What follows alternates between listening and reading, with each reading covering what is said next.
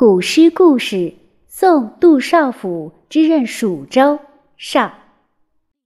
话说当年，王勃在长安城做官的时候，交到了一位姓杜的好朋友，两个人经常凑在一起喝喝酒、聊聊天，感情好的不得了。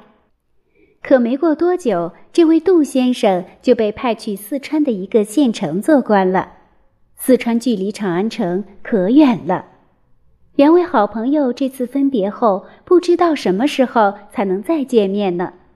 王勃就在送杜先生离开时，写下了这首《送杜少府之任蜀州》，给好朋友留作纪念。《